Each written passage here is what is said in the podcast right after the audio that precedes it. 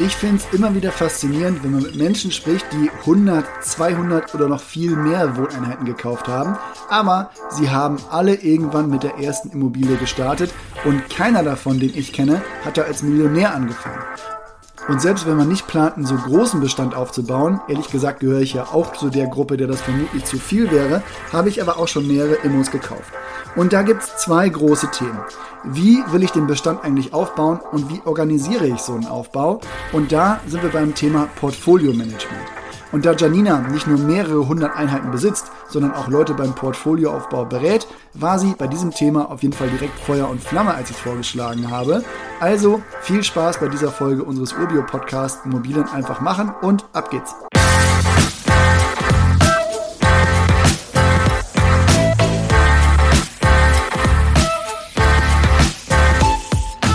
Vielleicht zum Einstieg, Janina, was ist ein Immobilienportfolio?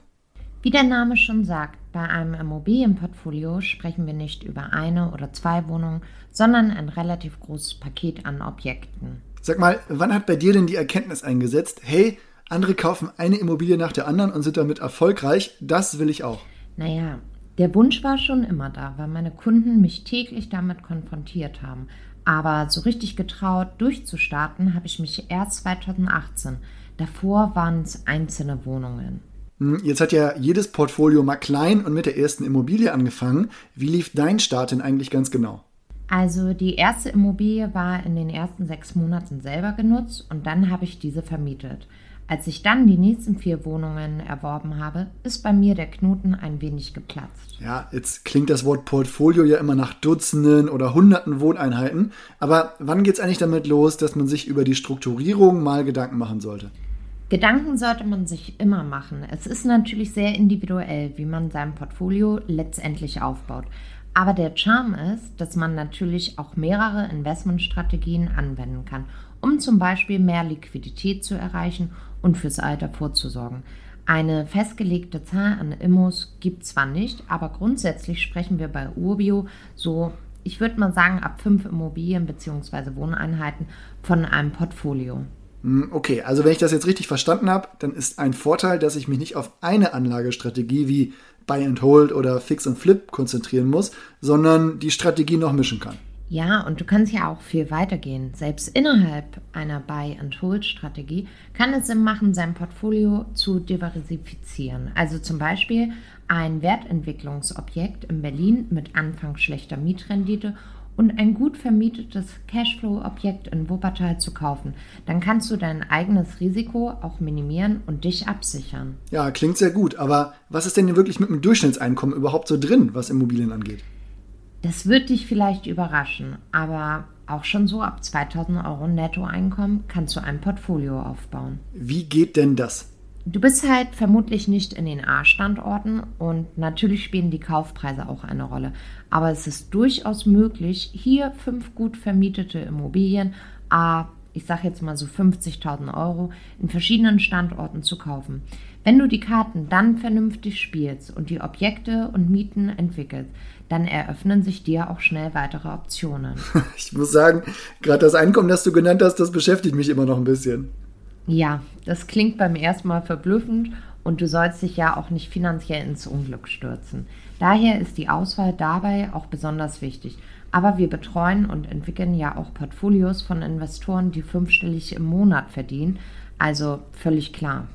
Na, okay. Also ich schüttel mich mal eben, aber jetzt kann ich ja ein Portfolio Stück für Stück aufbauen. Also einfach jedes Jahr eine Immobilie kaufen oder ich komme zu dem Schluss, hey, ich will mir die Zinsen jetzt sichern oder ich habe gerade das Geld da liegen und ich möchte gleich mit mehreren Objekten starten. Was ist denn da jetzt sinnvoller? Hat beides natürlich seine Gründe.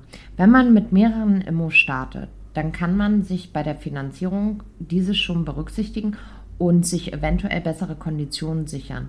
Die haben ja immer den gleichen Bearbeitungsaufwand bei der Bank, egal ob du dir eine Immo für 50.000 Euro oder zwei Immos für 200.000 Euro kaufst. Und natürlich freuen die sich, wenn du direkt ein größeres Darlehen aufnimmst. Aber wie ist das eigentlich mit dem Aufwand? Also nimmt der nicht bei mehreren Immos auch direkt zu?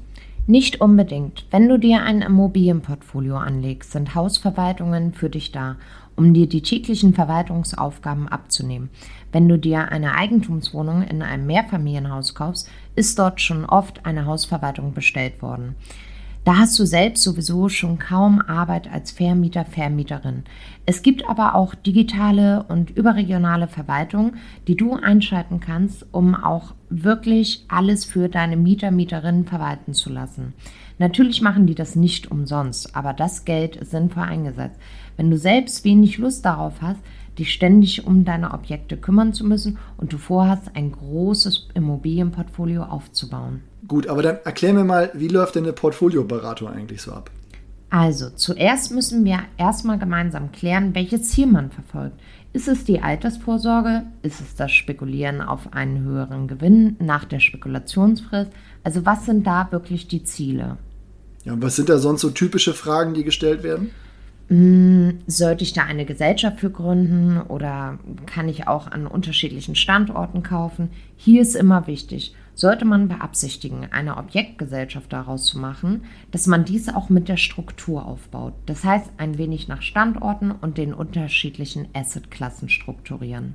Hm, also zum Beispiel eine Objektgesellschaft für Leipziger Immobilien oder nur für Dresden oder so? Nein, Olli, ganz so ortsgebunden musst du dabei nicht sein.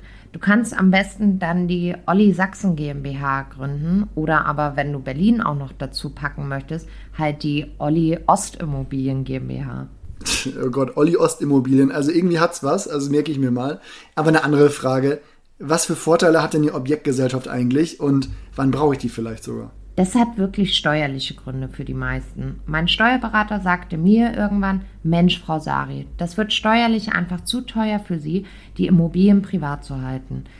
Da ist alles mit meinem Spitzensteuersatz versteuert. Bei der Objektgesellschaft gibt es zum Beispiel nicht die Spekulationsfrist, sondern die Gesellschaft kann jederzeit veräußern, da sie immer Steuern zahlt aber halt nur die niedrigen Steuersätze. Aber weißt du was, Olli?